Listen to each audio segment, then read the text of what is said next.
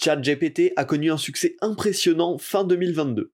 Un succès technologique, certainement, mais surtout un succès de design. À découvrir tout de suite dans Parlons de Design.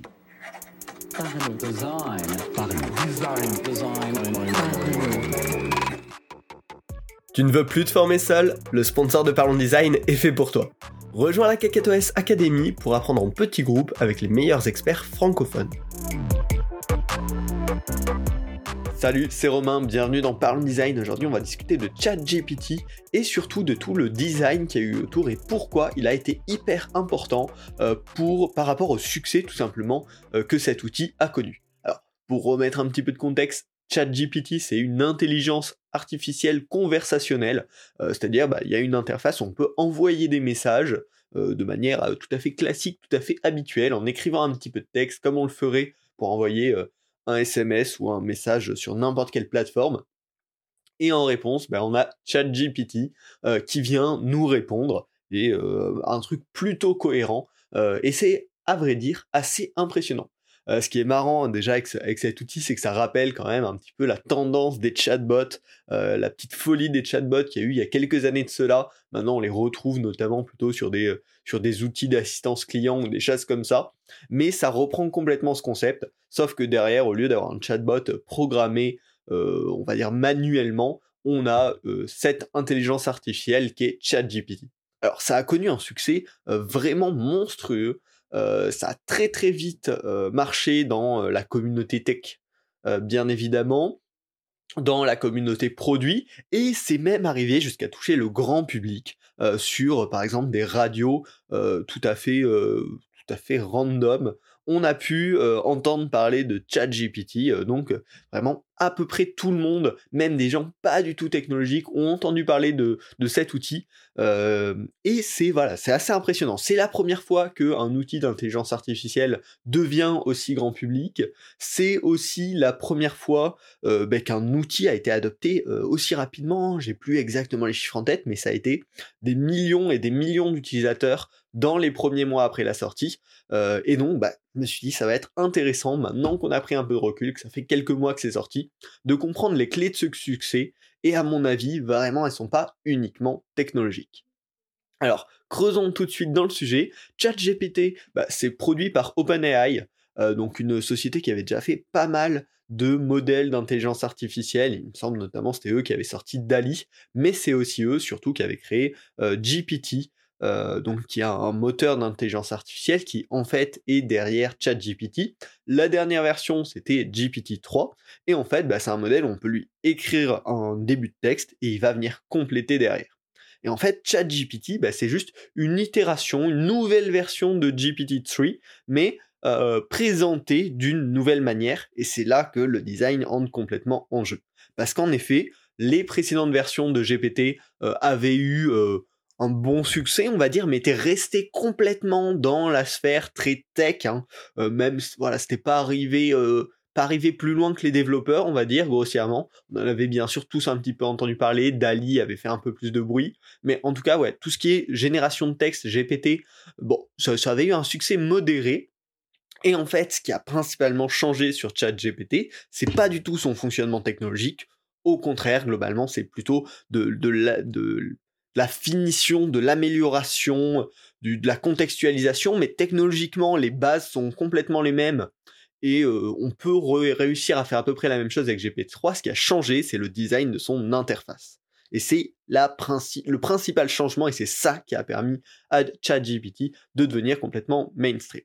Alors, qu'est-ce que c'est euh, GPT et ChatGPT C'est tout simplement enfin tout simplement, c'est un grand mot, mais une intelligence artificielle de complétion de texte. On lui donne le début euh, d'un texte et derrière, lui, il va inventer la fin. C'est un principe technologiquement inspiré des recommandations du clavier de, son smartphone. Quand on commence à écrire des mots par un algo, il arrive à déterminer quels sont les mots les plus probables derrière. Et en gros, GPT et ChatGPT utilisent ce fonctionnement-là pour, bah, on a commencé à écrire des mots, quel serait le prochain mot le plus probable, quel serait ensuite le prochain mot le plus probable, etc., etc., etc. Et c'est comme ça qu'il produit un texte qui a l'air relativement cohérent. Il arrive à le faire parce qu'il a bien sûr derrière, il a été entraîné sur un corpus immense de données réelles écrites par des humains, tirées la plupart de, ressources publiques sur Internet, ou pas forcément publiques, on ne sait pas exactement quelles sont ces sources, mais en tout cas un énorme corpus. Et derrière, bah, en fait, il va faire de la super recommandation. Sauf que sous la forme de GPT comme c'était avant, un gros input de texte on commence à raconter une histoire et derrière il va venir la compléter. C'est impressionnant, mais c'est un petit peu ennuyeux, c'est pas forcément intuitif, et puis on, a beaucoup plus de mal en tant qu'être humain euh, à imaginer des usages de ce type de technologie, parce que finalement, bon bah écrire le début d'un truc et venir le faire compléter après, c'est fun comme ça, mais ça nous semble pas hyper utile dans notre quotidien. Là où ChatGPT a repris exactement cette même technologie, sauf qu'au lieu de nous dire écris le début d'un texte et on va le compléter, il nous dit écris une question. Et du coup, bah, derrière euh, l'algorithme de ChatGPT va venir compléter ce qu'il y a derrière cette question, et derrière une question, bah, il y a toujours une réponse. Et donc, ça donne tout de suite, déjà à notre imaginaire, euh, toute une capacité de se dire, mais en fait, je peux utiliser euh, ChatGPT pour énormément de choses, parce que poser des questions, on sait faire, on fait ça toute la journée.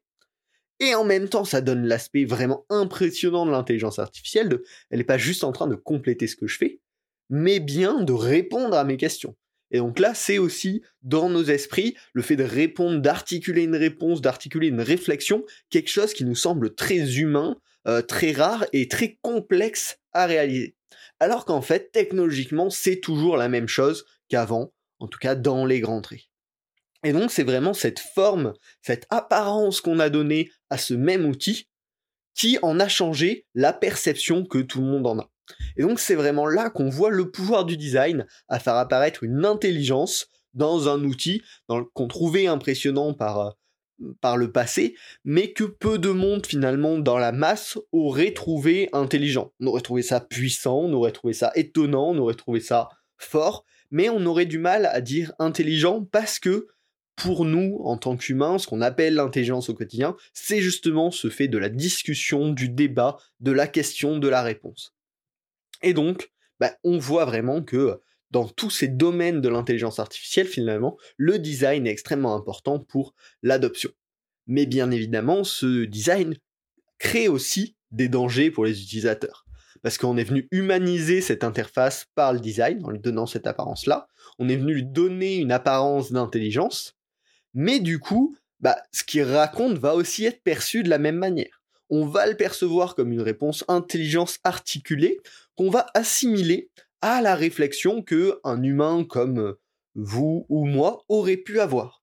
Et du coup, bah, lui donner les qualités euh, qu'on attendrait si on avait posé cette même question à un humain. D'autant plus que ChatGPT a euh, une tendance à affirmer les choses de manière très sûre, euh, très sûre de lui, très sûre d'elle d'ailleurs, je ne sais pas. Euh, ce qui va venir bah, conforter notre confiance en ce qu'il nous raconte. Or, c'est pas parce qu'il dit quelque chose de manière euh, très forte, avec beaucoup d'aplomb, qu'il croit beaucoup en ces choses-là. Parce que comme on l'a vu très rapidement, technologiquement, il ne croit en rien. Il croit juste en la probabilité du mot suivant. Je vous mettrai des articles en description qui expliquent plus en détail ce fonctionnement-là. Si ça vous intéresse, c'est extrêmement intéressant. Et donc finalement, par le design, on est vu affirmer quelque chose en tout cas donner l'impression que cette chose-là euh, avait une, réflexion comme nous on l'entendait en tant qu'humain, alors que c'est faux. La forme de l'interface vient prêter à ChatGPT des qualités que finalement il n'a pas. Et, c'est là toute la puissance du design. Aujourd'hui, on l'applique à une IA, mais je pense que c'est quelque chose qu'on peut euh, garder en tête dans n'importe quel design. Le design aide à la construction d'un modèle mental chez l'utilisateur, et ensuite l'utilisateur va utiliser ce modèle mental pour utiliser l'interface. Et donc finalement, en abstrayant trop la technicité, ben, on est venu empêcher l'utilisateur de comprendre les limites et les risques de tout ça.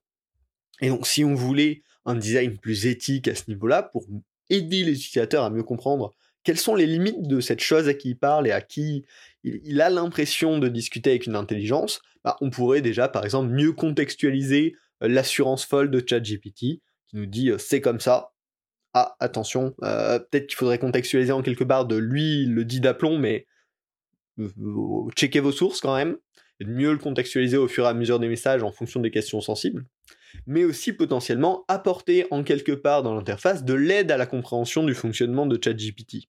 C'est euh, ce, ce chat GPT vous semble hyper intelligent, découvrez comment ça fonctionne.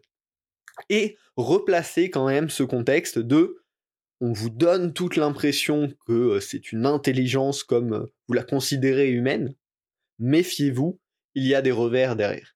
Et ce travail aujourd'hui euh, éthique, on va dire, pour aider à la compréhension de, cette nouvelle technologie, est pas du tout fait. En tout cas, pas du tout fait à travers l'interface. Il va falloir s'y renseigner beaucoup, avoir ce, cette curiosité technologique pour pouvoir en comprendre les limites et les contraintes. Mais à un niveau global, ça me semble plutôt dangereux. Et ça, c'est un truc qui est un petit peu regrettable sur cette interface de ChatGPT, même si, bah, voilà, au niveau de la démocratisation, elle a été hyper puissante. Globalement, euh, c'était ma petite overview de ça. Euh, j'avais envie, pour terminer cet épisode, de vous parler un petit peu du futur de ChatGPT, parce que si vous avez suivi, il y a eu 10 000 services qui ont tenté d'intégrer de l'IA un petit peu partout, euh, mais il y en a trois, moi, qui m'ont spécialement marqué et qui me semblent hyper intéressantes. La dernière, je l'ai découvert hier, et elle, est, vraiment intrigante. Bon, on va commencer par la première, c'est Notion. Bah, ils ont intégré très rapidement l'IA. Euh, alors, je sais pas par quel service ou par quel IA il passe exactement, mais ils le proposent notamment pour générer des idées, pour synthétiser du contenu, pour reformuler des contenus. Euh, je pense que cet usage, voilà, très contextuel dans un outil de travail, qui, ouais, Notion pour la plupart est un outil de travail, va venir permettre de gagner du temps sur des tâches à faible valeur ajoutée, ça me paraît plutôt intéressant. Euh, mais après, il y a quand même voilà, à gérer ces risques de euh, bah, si on a tendance à très rapidement générer nos premières idées à travers euh, une intelligence artificielle, on va finalement perdre cette capacité de réflexion et devenir de plus en plus dépendant de ces intelligences. Par contre, la façon dont Notion l'a intégré, euh, je le trouve hyper intelligente parce que voilà, ils ont tout ce système de commandes avec le slash qui permet euh, bah, de, d'effectuer plein de choses dans Notion. Et en fait, ils ont réutilisé ce concept en, avec la barre espace qui permet aujourd'hui maintenant d'ouvrir directement euh, Notion AI ou même avec le slash, on peut l'ouvrir. Voilà, c'est une intégration très naturelle de comment on pourrait utiliser euh, ce type d'intelligence artificielle dans notre contenu du quotidien. Et donc, en termes de design, je trouve assez intéressant, vraiment. De... C'est un petit add-on complémentaire à tout ce qui fonctionne d'habitude, et c'est pas un outil en soi, c'est un, un, petit bonus qui va simplifier certains aspects de notre travail. Le second service qu'il a intégré et qui est pour moi beaucoup plus euh, tricky à ce moment-là, c'est Bing.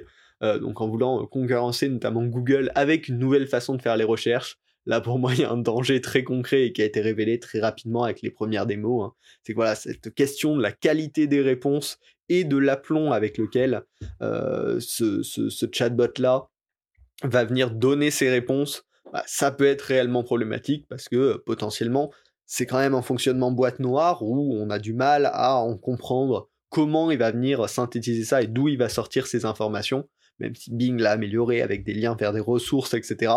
Et donc là, tant qu'on n'a pas une maîtrise absolue de euh, la façon dont il va répondre, etc., c'est assez dangereux. Et là, le design va avoir un vrai, euh, un vrai enjeu de comment trouver le bon équilibre entre apporter la bonne information et en même temps sécuriser que l'utilisateur va bien garder sa réflexion et son esprit critique en analysant ces réponses-là.